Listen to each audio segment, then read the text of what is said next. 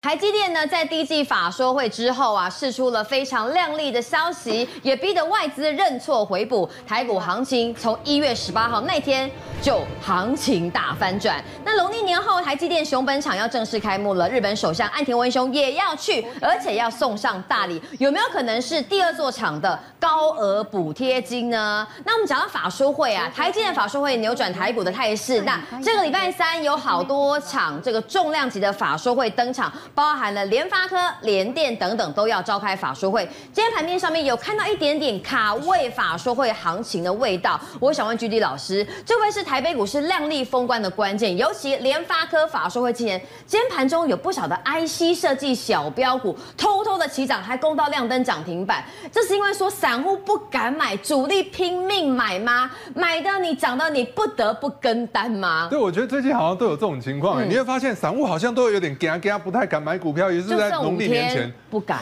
都不敢买股票，叫你买股票不要，不要不要不要不要。可是你看到外资就是一直买，拼命买，然后台股又不断的再创新高，怎么办？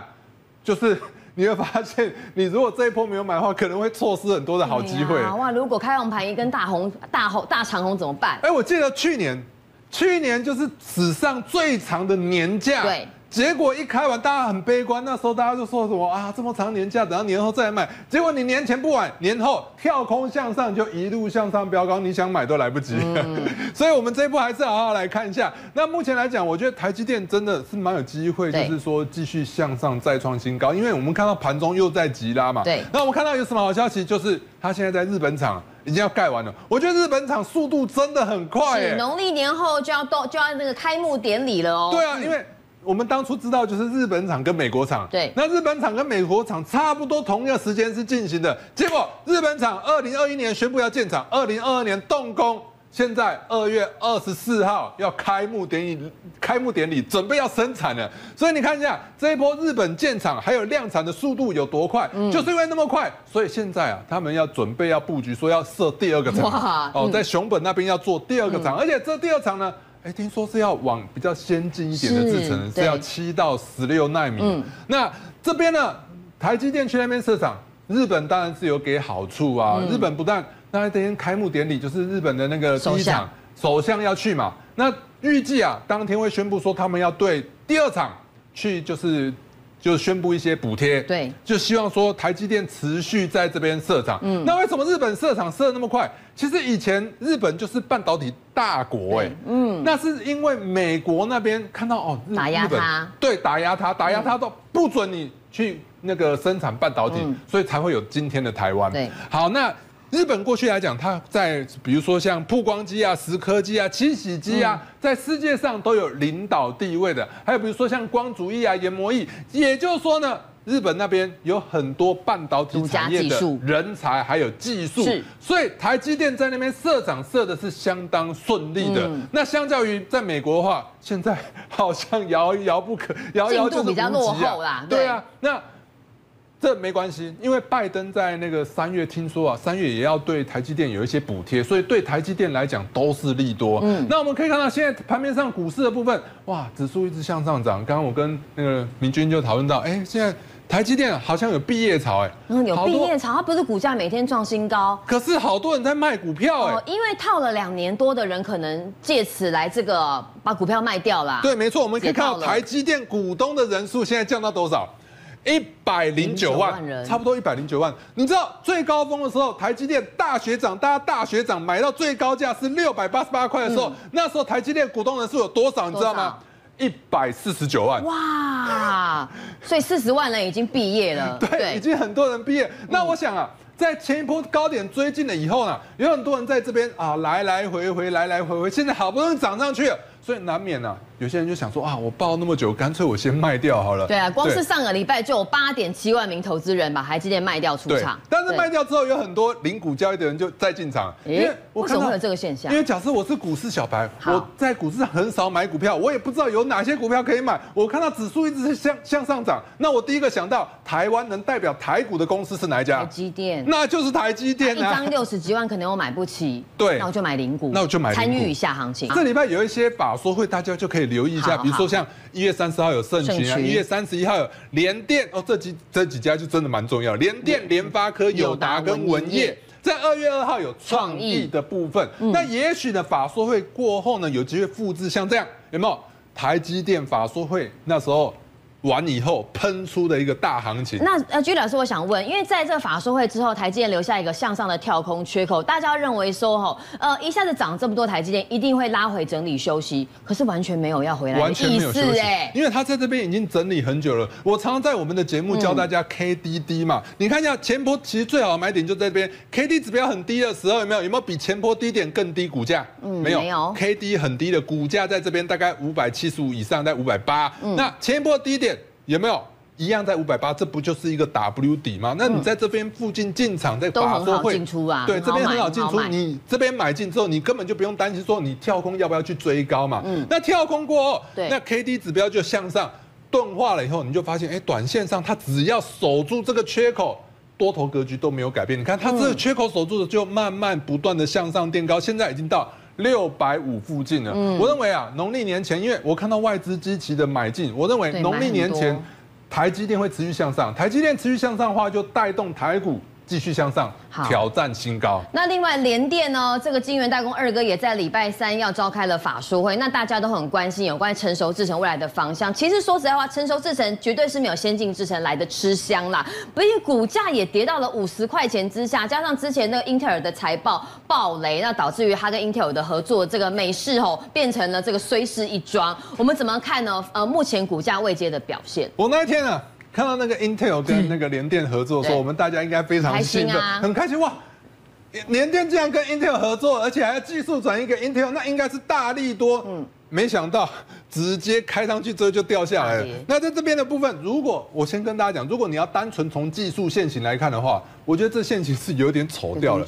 那你先从 K D 指标看，K D 指标从高档往下出现了死亡交叉。那我之前都教大家 K D D 是买进讯号。那反过来呢？那 K D 高你要留意一下，K D 高它股价有没有突破前高？没有哎，没有。K D 很高了，它股价在二十五点二以下。那前波高点也差不多在五十二点二附近。那你看它没有更高，那这不就是危险？那你再看到这三根的形态的话，我坦白说，这三根的形态比较像是。这个形态有没有像这边有？有没有像这三根？这三根就是我们那一般九田战法，就是有那种夜星形态，跳上去又跳上来，跳上去又跳下来，这就是一个夜星。夜星形态出现的话，短线上来讲，它持续向下的几率可能会比较高啊。短线上面可能会有回档的风险，但是因为它有这个高值利率的保护啦，对，有现金股息可以领，所以 GG 老师认为吼，还不用太过的悲观。你手中有的不用急着砍在这个时候。对，在联发科的部分，我觉得会比较值得期待一点点。因为最近大家都在做那个 AI 的手机，就是三星推出的 AI 手机。那目前来讲啊，中国大陆那边的手机，我认为未来也会往 AI 这一块去发展。那 AI 这一块的晶片，大家想，中美科技战，中美科技战，中国怎么可能做出比较先进一点的晶片？没有。那这时候就要靠谁？联发科。今年的营收部分，它预计可以成长两成。哎。台积电法说会也是成长两成哦，所以它法说会也快到了。它一月三十一号就是后天就是法说会，关注一下这个重点，就可以这个重点。它因为台积电也是说哦，它是营收年增两成，就跳空向上了。那联发科会不会确认明营收两成以后？法说完也跟着跳空向上，直接就突破一千，我觉得是值得期待的。好，通路族群呢，三零三六的文业也要在礼拜三召开法说，它今天股价就蛮强势，虽然是留了上影线啦，可是有没有看到其实非常明显，有人市场资金卡位法说行情。来，我们看一下这边的话，嗯、你看一下它 K D 高以后，它。前波有没有压力？完全完全没有啊！它前波完全没有压力的，它只有创新高之后稍微震荡修正一下。你看它整体的修正幅度并没有那么大，它只从一百六十块压到哪里？一百五。那 K D 指标小小的修正，我认为下一波啊，重点观察是它 K D 指标什么时候出现黄金交叉？黄金交叉。如果你这边再插上去的话，也许就是在法说会的时候插上去以后，它就突破新高。突破新高后，你就可以观察一下，哎，这。三五天，短线上有没有持续的再创新高？如果有再创新高，你就不用出；如果没有，我觉得在法说会过后，假设有很多的利多发布。结果它还是不创新高，不动，股价都不动，那就代表说是利多不涨，利多不涨的话，你就要留意。我认为获利了结会比较好一点点。好，那力成，力成的话，它是做明天要召开法说嘛，明天召开法说会。那最近记忆体有好多的利多，就是记忆体库存下降啊，需求大增，像群联啊也有很多的好消息。对，那所以我们看到力成的部分，它是做。那个先进封装的那个记忆体的那一块。那现在在 AI 的需求之下，他也拿到 AMD MI 三百的一个订单。那 MI 三百我们都知道，现在 AMD 的股价是蛮飙的，那都是 AI 的一些应用。那今天晚上 AMD 好像。有法说会嘛？是。那法说会完之后，如果说 AMD 有公布比较好的利多，那也许就会带动 AMD 股价大涨，那就带动力成。那我们知道最近 IC 设计股价，我认为最明显。整个族群一起向上的就是神盾集团，神盾集团真的是太强了。嗯，那神盾的部分今天又涨停又再创新高，所以相关的类股族群，比如说像安国啊、安格啊这些，大家大家都可以去留一下。为什么它这么强势？因为它就是并购了一家前前瞻科技。前瞻科技以后，它就布局了 IP 的相关的制程、嗯、ASIC 之类的，所以它也进军了三三纳米跟五纳米的一些先进制程，所以呢，市场就对它有很大的期待。老师，这要怎么报啊？我认为就像我刚刚讲，我常教过教过大家，其实 K D 指标到高点了以后，不是代表说它就不会涨。对，你要看到它 K D 指标如果到高点的话，你就心里默数三天。它如果三天之内都有持续的再创新高的话，就代表说它这个短多格局没有改变。当它三五天没有再创新高的时候，也许就是短线上可能涨不太上去的讯号。所以你看今天还是涨停再创新高，我认为三五天之内还是有机会再创新高，大家可以再留意。那另外一档九阳的就是刚刚开始发动的，这是联发科的子公司。那联发科如果说法说会过后大好。那它的子公司也有机会跟着带动，而且这种小型股它涨势又会比较快，所以今天的九阳部分，它是联联发科旗下做。就是网通族群的，嗯，今天刚刚突破了前高五十二点五块，那它突破前高之后呢，我认为明天后天都有机会再创新高。你如果要以短线操作的话，就是不要跌破五十块，以五十块为一个防守价，那后续呢就是做短线操作。好，这几年中国的电动车品牌进逼，也让特斯拉执行长马斯克开始瑟瑟发抖了吗？他最近发言讲，要不是有这个贸易壁垒啊，中国的电动车品牌会让对手很难看。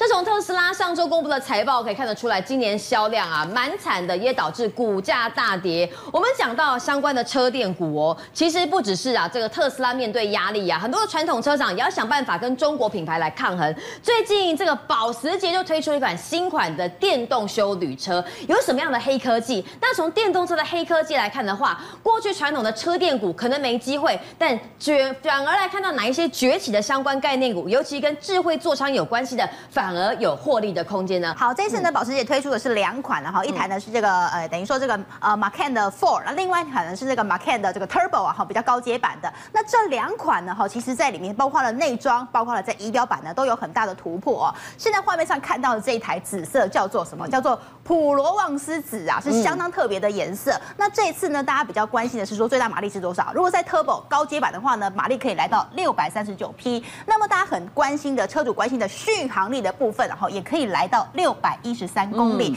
那这一次呢，在内装的部分呢，其实可以看到，在等于说车主驾驶的前面的这个仪表板是十二点六寸的曲面数位仪表板。那在中控的这个荧幕呢，也有十点九寸。如果你在副驾也想给大家选配一个十点九寸的话，哇，那你坐进去呢，就有一个非常科技感的这种座舱的感受。另外，也首度配备了具有这种扩增实境的技术啊，也就是 AR 的这种抬头显示器。嗯，导航接上去之后，你抬头一看，你的这个等于说，影这个前面你的视觉前方，对，玻璃上方就会直接结合了这个 AR 的抬头显示这个器。那另外呢，其实在这个电动车市场，大家不只是要拼续航力啊，对，拼电池啦，哈，甚至要拼这个里头的这个呃外观啦等等的。现在包括了华为的这个问界 M9 啊，哈，现在呢它的对手呢，直指的就是呢宾士的 GLS，还有 BMW 的 X7 等等这样的一个豪华车型 SUV 系列。那现在目前根据他们官方所给的。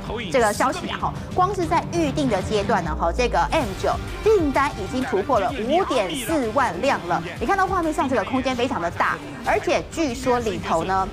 这个不座椅啊，包括前面的驾驶座到副驾，到后面第二排到第三排哈，每一个都是非常豪华而且舒适。前方都有搭载荧幕啊，哈，据说里头有全车有十个荧幕啊，好，每一个都像是独立的这个座舱。座还有个这个电影院式的荧幕哎，而且每一个座椅旁边都有什么饮料架，有充手机的充电孔啊，哈，这个相当的舒适。而且座椅呢，你如果是天气很热夏天，对，后面有通风系统；如果是冬天，它的椅背还可以做加。加热，整个还可以有按摩椅的这样的一个配备啊，所以呢是非常非常吸引那个车主的需求。另外呢，因为很多的这种 M9 这种车款啊，也是大老板的坐车嘛，很多大老板会在车上的后座讲电话啊，于是呢这一款这个 M9 呢也把一些商务需求哦纳入在这个配备里头，包括了它提供一种叫做隐私深盾功能。好，哇，听起来很神秘耶。好，如果老板在后座讲电话呢，只要他按下这个一键隐私的功能，按下去之后呢，车这个在开车这个驾驶，然后它呢这个旁边会有一个罩子，自动把它做一个隔绝。嗯，它会用其他这个声控的方式，让它听不见后座老板在讲的一些机密的资料。哦，这样的一个一键隐私的这样的功能啊，可以提供大老板哈，不会有这种驾驶叫偷听机密呀。因此，AI 结合电动车恐怕是二零二四年不可逆的一个趋势了。再者，中国的电动车系统呢，我们刚刚看到这台 M9，大概价格是落在两百五十万台币左右啊，哈，所以它其实这个价格上面呢，也可以跟其他蛮有竞争优势的，是没错，跟欧美车厂来做一个竞争。那么将来呢，也会给欧美日等车厂这大国带来很大的压力。好，那峰总，我想问，因为我们刚才先从这个特斯拉来谈起，哇，特斯拉今年股价已经跌了百分之二十六。那马斯克也讲，哦，未来我们这个哈这个品牌啊，电动车品牌会受到中国品牌很大的压力，尤其比亚迪的销量已经超越了特斯拉，所以传统的车电股已经没有办法像两三年前那么嚣张了，对不对？那新的车电股，从刚才讲到里面的语音系统搭配什么呃抬头显示器啊，在这个玻璃上面越来越进步，反而车电股是不是往另外一个思维去靠拢？特斯拉为什么最近一直在降价？为什么会被那个所谓的比亚迪打压着打？对啊，我们姑且不论中国大陆那个车的品质如何，中国大陆在整个所谓车用电子啊，你说座舱啊，甚至于一大堆那个。都很先进，fantastic，就是很对啊，就是五花八门。像你们刚才讨论的一大堆那种电子，将来不管是自驾不自驾、智慧座舱，那都需要什么？都需要车用电子。嗯，所以车用电子绝对是将来是一个，不管你是传统柴燃油车，或是将来电动车，都是一个非常重要的关键。那这个功能越来越多，就是会越来越往 AI 靠拢嘛。可是它目前。毕竟它所需要制程又不是像，又不用用到这种所谓什么三纳米、二纳米，又不用去跟苹果抢，也不用去跟这个 NVIDIA、AMD 抢。对。但是它也不是用那种什么什么二十四纳米低阶制，它还是要让高阶制程。所以在那个高阶制程里面，配合到高阶制程最重要就是在良率，良率的关键在什么？在封装测试、封测。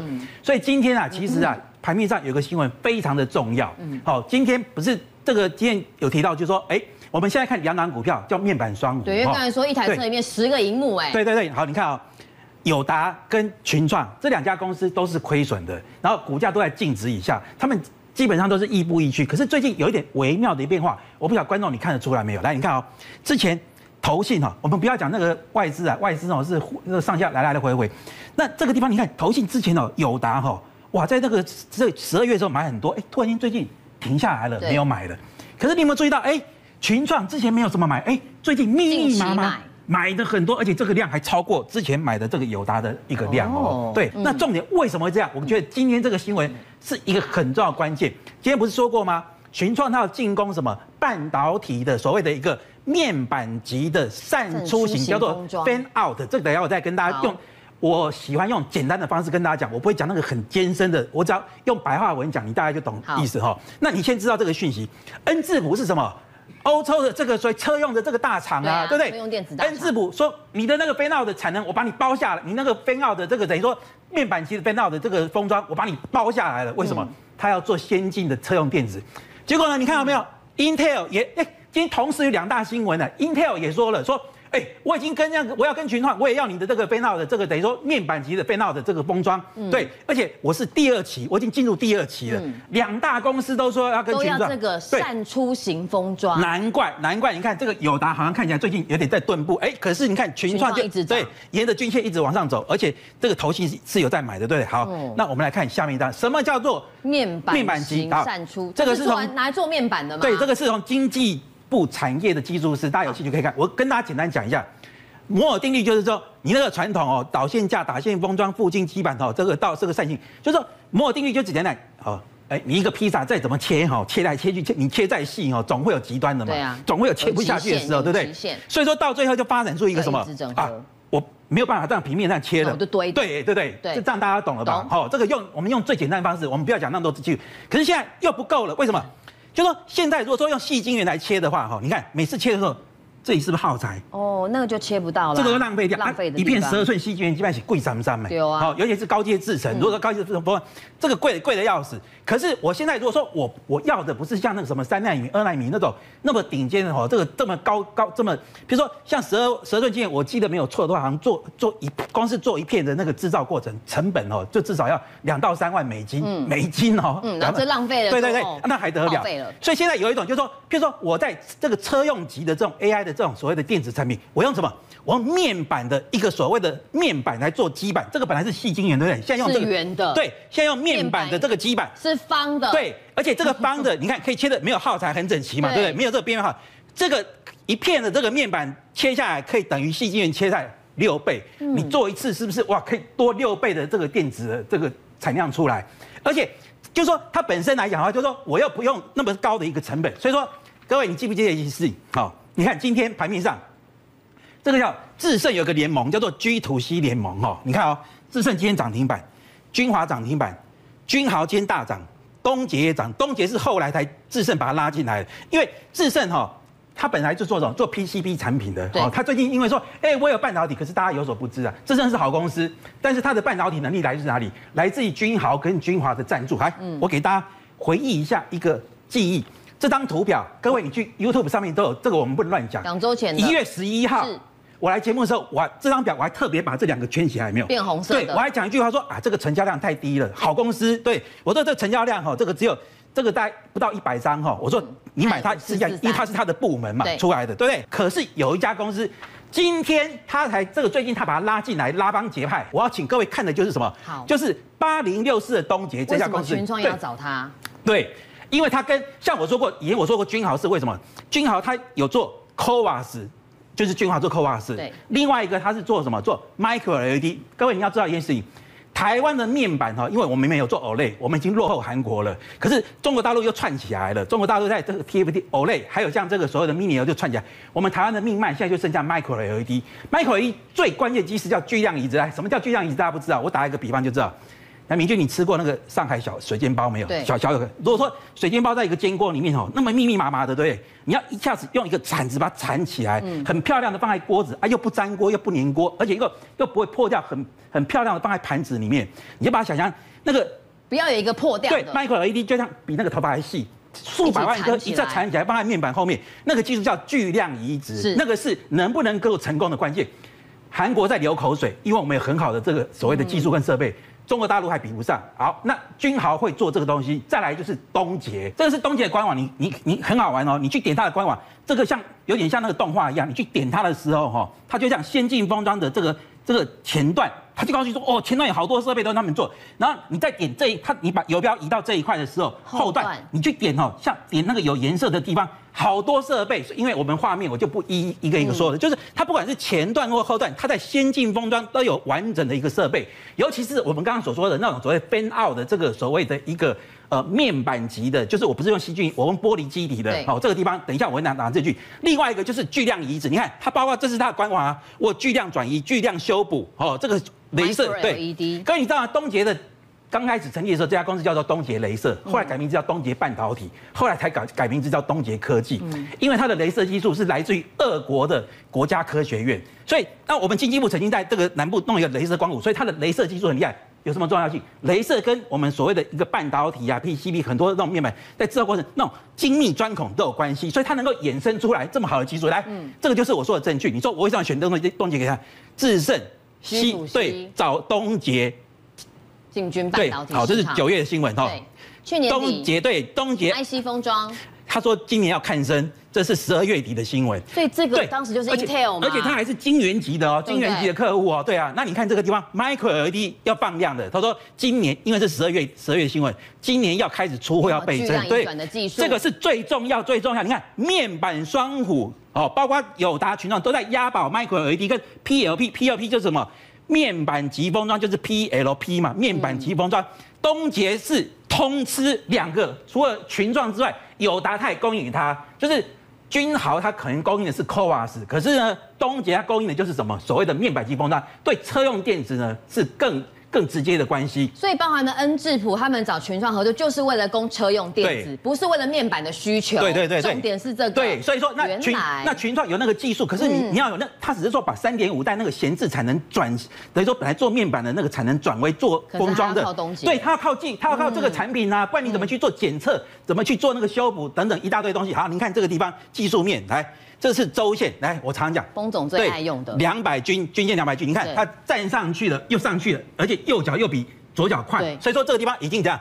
呼之欲出，小量要过高了，要突破颈线了哈，才在二十几块的价钱。现在大家不是嫌二十几块，可是一大堆那种什么 IC 通路没有赚钱，都在乱喷，这是不是十一年来以上的一个大底？有没有？嗯，上升趋势完全没有变，而且它在今年有这个东西，有这个所谓的一个面板级的一个这个 fan-out 的这个封装，再加 Micro LED 这个双刀流，以前是没有的嘛。所以说我告诉各位哈，不要说什么突破了，挑战这个高点哈都不为过哈。所以说在这个地方来讲，对，所以说这个哈不要讲什么 double 了，这个 自己大家可以去自己去看。看哦，至少是对，所以说将来在二不要讲别的，不要讲远，二零二四年绝对是它一个很丰收的一个年份。政界、商界、演艺界，跨界揭秘，重案、悬案、攻击案、拍案惊奇，新闻内幕、独特观点，厘清事实，破解谜团。我是陈明君，我是李佳明，敬请锁定五七新闻网，真相不漏网。